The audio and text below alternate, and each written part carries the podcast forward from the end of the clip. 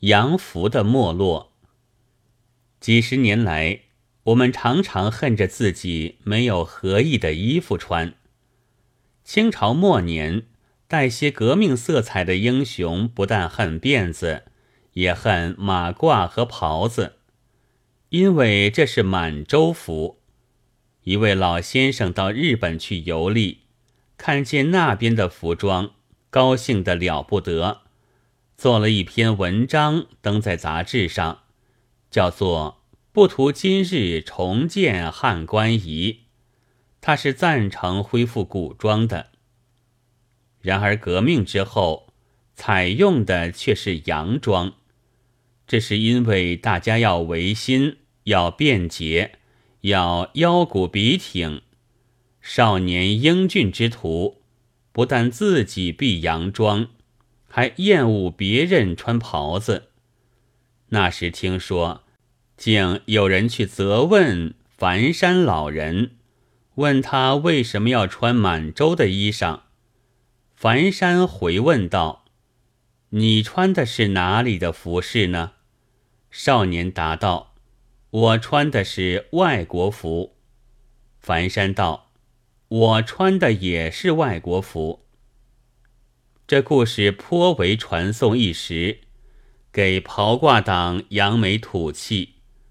不过其中是带一点反对革命的意味的，和近日的因为卫生、因为经济的大两样。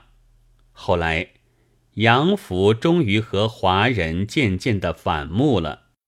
不但袁世凯朝就定袍子马褂为常礼服，五四运动之后，北京大学要整治校风，规定制服了，请学生们公议，那决议也是袍子和马褂。这回的不取洋服的原因。却正如林语堂先生所说，因其不合于卫生。造化赋给我们的腰和脖子，本来可以弯曲的，弯腰屈背在中国是一种常态。逆来尚需顺受，顺来自然更当顺受了。所以，我们是最能研究人体，顺其自然而用之的人民。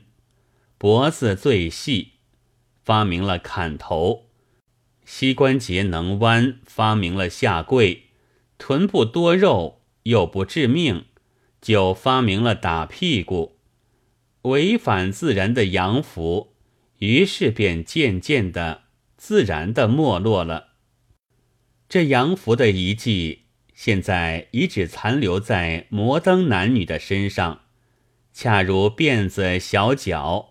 不过偶然还见于顽固男女的身上一般，不料竟又来了一道催命符，是枪水悄悄从背后洒过来了。这怎么办呢？恢复古制吧。自皇帝以至宋明的衣裳，一时实难以明白。学戏台上的装束吧。蟒袍玉带，粉底皂靴，坐了摩托车吃番菜，实在也不免有些滑稽，所以改来改去，大约总还是袍子马褂老稳。虽然也是外国服，但恐怕是不会脱下的了。这实在有些稀奇。